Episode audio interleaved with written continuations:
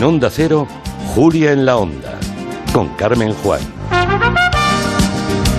Y David Martos y Nuria Torreblanca y Goyo Benítez en la mesa de redacción. También enseguida se sumarán Manu Marlasca y Luis Rendueles en su territorio negro. Hoy nos van a hablar de a Igor el ruso o Igor el ruso, que ni es, ni es Igor ni es ruso, pero bueno, pero está a punto de ser juzgado por un triple crimen en Teruel, tremendo. Y bueno, también vamos a saludar a Borja Terán, que ahí está esperando para entrar Ah, en la sí. mesa de redacción. ¿Qué tal, Borja? ¿Cómo estás? Hola, ¿qué tal estáis? Aquí estoy, aquí estoy, agazapado. Muy bien, por alguna razón en especial, como No, el. Cagané en el pesebre. Yo creo que por Porque me ha dicho tema. Quintanilla que no me acerque mucho al micrófono, entonces Ah, estoy vale. así como... ¿Te ha caído bronca? ¿Te ha caído No bronca? mucho. Ah, yo, yo pensaba que era por el tema, Por que el- había sí. monopolizado Bueno. la mesa a la primera hora. Digo, igual no quiere. Sí, os he él es muy escuchado, ¿eh? discreto. Sí, yo, yo, yo conozco a un actor que me dijo un día, me voy corriendo al baño que me asoma el caracol. Qué mal gusto, la verdad. Qué fino. También Bueno, te digo. que, que creatividad y somos, somos muy espectaculares buscando eufemismos ¿eh? para las cosas, está bien.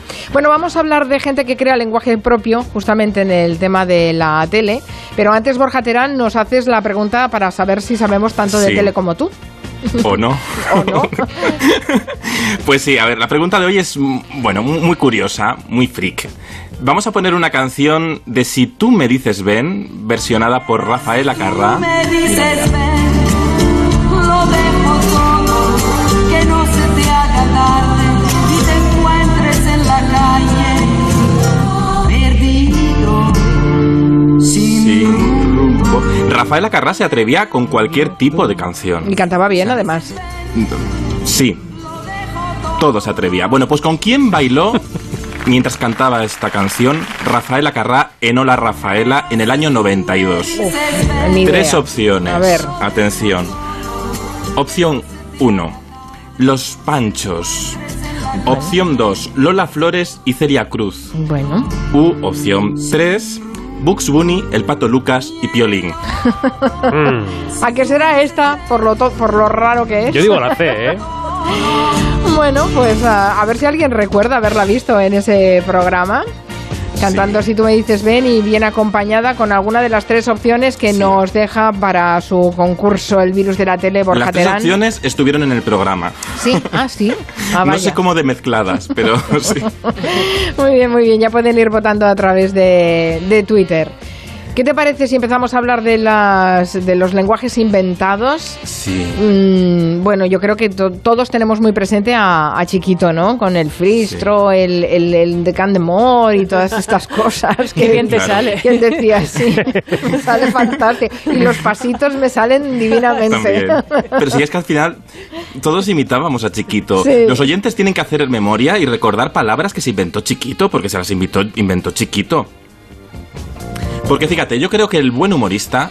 Ahora mismo est- estamos en un momento dado en los medios de comunicación que incluso a las nuevas generaciones pues de periodistas, comunicadores, les dicen un poco que todos imitemos tendencias. Se busca una perfección que a veces no es necesaria, porque al final en esa imperfección que tenemos cada uno puede estar nuestra personalidad propia. Y yo creo que Chiquito de la Calzada hizo grande su, su locura transitoria, ¿no? De salir a contar los chistes como, como le surgía. A veces ni le entendíamos y no pasaba nada. Fue cuando le descubrimos en un programa que se llamaba en Antena 3 Genio y Figura. ¡Le dice uno! Le dice uno diplomáticamente. Creo que me he perdido yo. ¿Te das cuenta? Sí. Creo que me he perdido. Y hasta el otro. Es que te digo una cosa ahí. Es que preguntando se llega a Roma. Y dice, ¿y de dónde cree que yo vengo, cobarde? es, que, es que al final... Te es ríes, que claro. Te ríes por cómo lo cuenta, Exacto, claro. te ríes por cómo lo cuenta. Bueno, esto- Yo creo que no fueron los primeros programas. ¿eh? No sé si recordáis, Borja, tú debes recordarlo, cuando Chiquito empezó, que la primera reacción del público era de incredulidad. Nadie Claro, sabía eh, de qué iba aquello y la gente no se reía. Fíjate, esto era el año, el año 94 cuando fue su, su revelación. Él ya tenía 62 años. Sí, sí. Fue un éxito tardío, pero está muy bien, porque el éxito nunca se sabe cuándo va a llegar, ¿no? Y esta popularidad tan, tan grande que luego protagonizó muchas películas con grandes nombres, con Demor, El pecador de la pradera, Hombre. Drácula, con de- Grandes películas. Papa Pinillo, bueno, Piquillo, eso David Piquillo. sabe más que yo, pero, pero, pero sí que es verdad que, que representa esa, esa comedia del absurdo y además eran larguísimos, porque para seleccionar este corte es que, claro, hacía monólogos de 10 minutos en, en los que en realidad no, decía nada, es decir, pero sí que incorporaba toda su imperfección para crear el show, y eso es maravilloso, eso es maravilloso. Luego, pero había otra persona muy mítica en nuestro cine y en nuestra televisión que no, que no siempre entendíamos lo que decía, que también creaba un lenguaje propio, único e irrepetible, y ese es Antonio Ozores. No, porque él no quería vender las mantillas. No, ya, yo cuando compré el teléfono se lo, se lo dio a él. Y claro, y cuando dijo, ay, Butragueño falló el penalti al caerse en la muela en la parte de abajo. Ay, y, y eso fue todo. Y eso fue Muy bien, cariño. Ahora que me lo has explicado todo con claridad meridiana, te diré que te creo, que sigo queriéndote y que nada ni nadie podrá separar.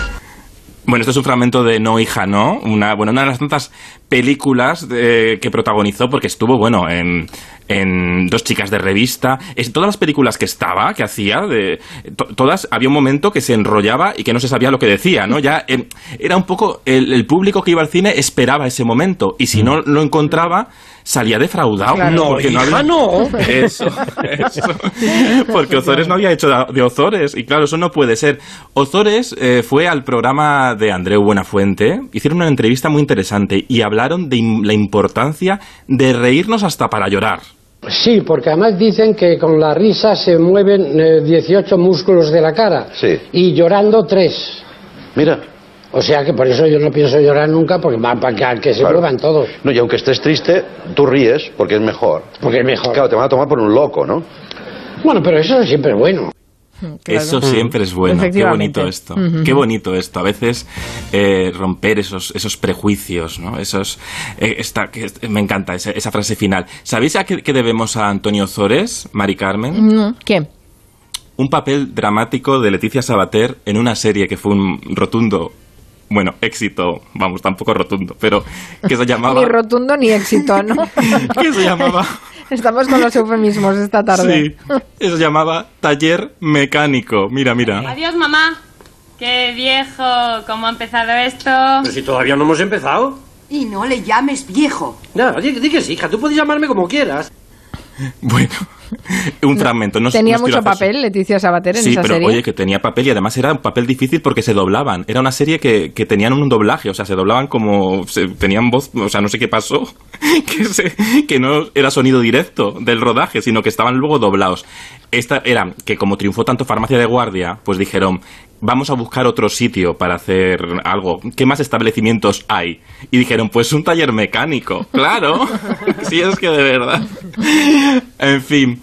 Pero si hablamos, mm, tenemos que recordar también actrices de, de nuestro cine, especialmente en este caso, ¿no? Que también inventaron un idioma propio, ya no solo por, por cómo hablaba rápido, por ejemplo, Zores, sino por la manera única de decirlo. Y ahí hay que recordar, por supuesto, a Gracita Morales. Que uno la ha echado de menos durante mucho tiempo. ¿Dónde se ha escondido, por decirlo así? Que yo sé que no se ha escondido, Gracita Morales. En ¿Por qué ese casa. silencio? Estaba, estaba en casa. ¿Estabas en casa? Sí, esperando que me llamarais.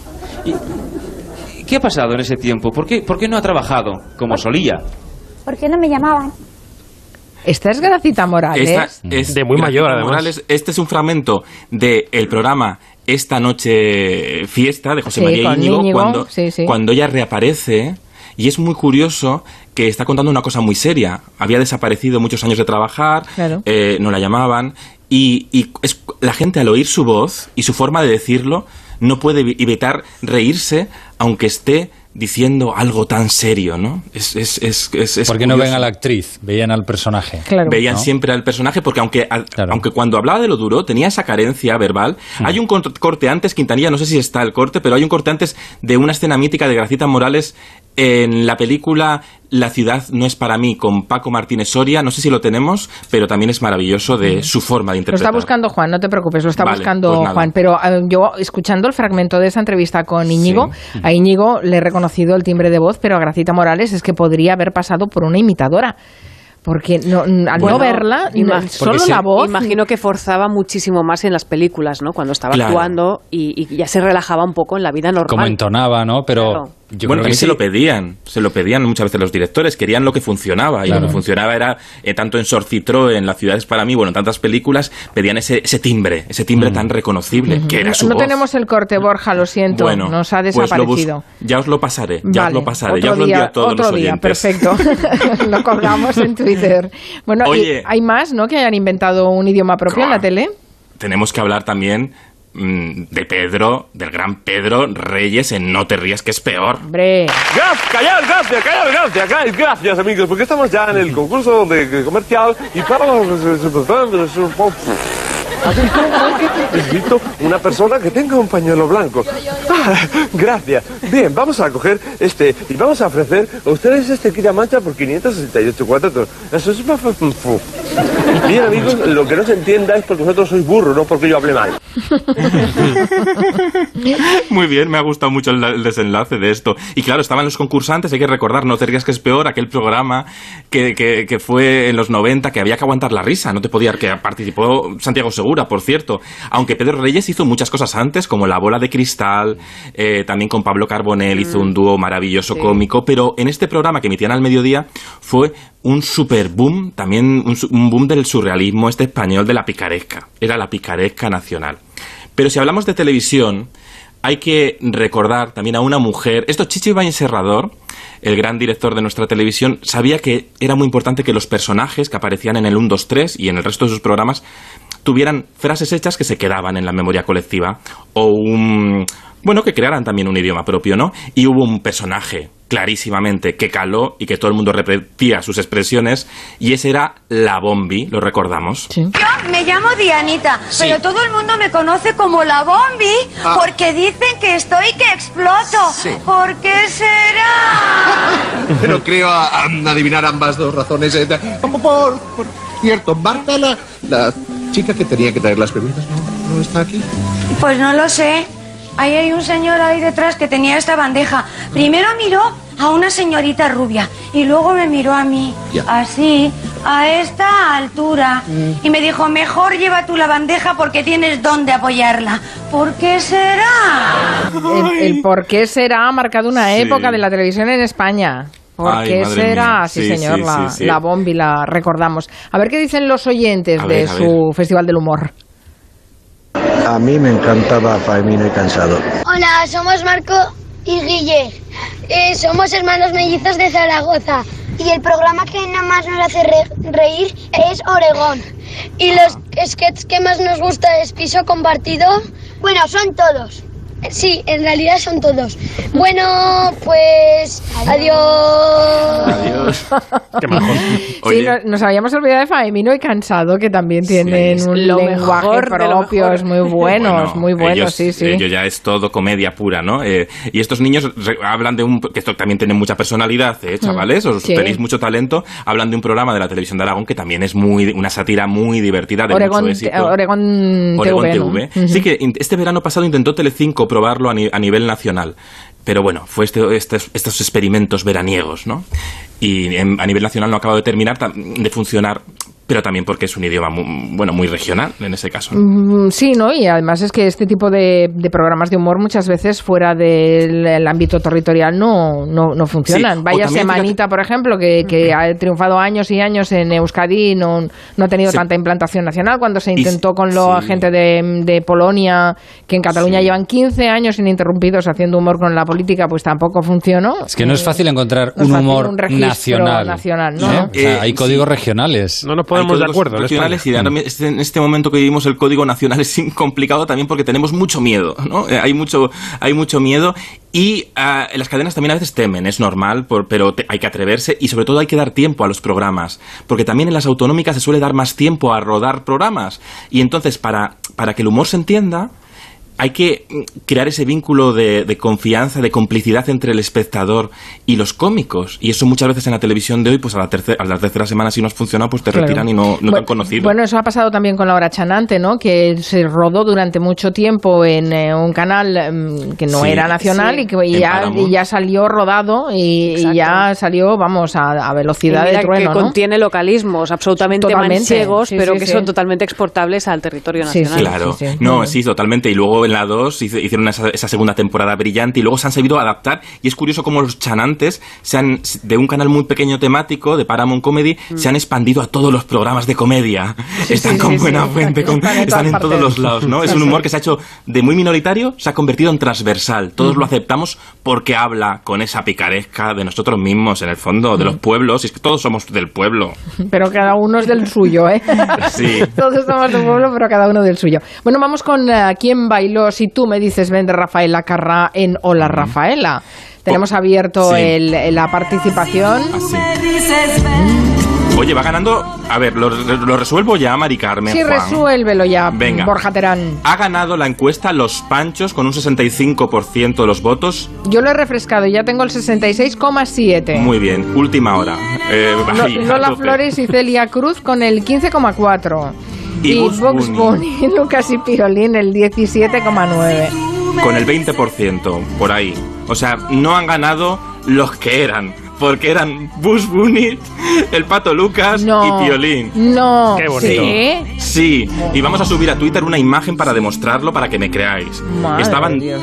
todos ahí bailando con Rafaela. Pero ¿cómo estaban? No, Eran peluches gigantes. ¿no? carne Eh, mortal no puede ser. O sea, que Pues era... unos, di- unos disfraces, Goyo. Hombre, hemos sido Era engañados. Ay, No, bueno, era Piolín bueno. y así- Bunny. Tú cuando sabe que los panchos Warner, no ¿dónde bailan. Pues Una animación, un, un algo, no, no, Pues oye, era una, mina- una animación de Celfa, de esto, de, De- como de. De Celfa, De pues de, Celfa. Bueno, has hecho la pregunta para que no ganáramos, es evidente, es evidente. Espero un acto de contrición por tu parte, Borja Terán. Vale, a ver qué pienso para la semana que viene. Hasta la próxima. Por cierto, que les queremos contar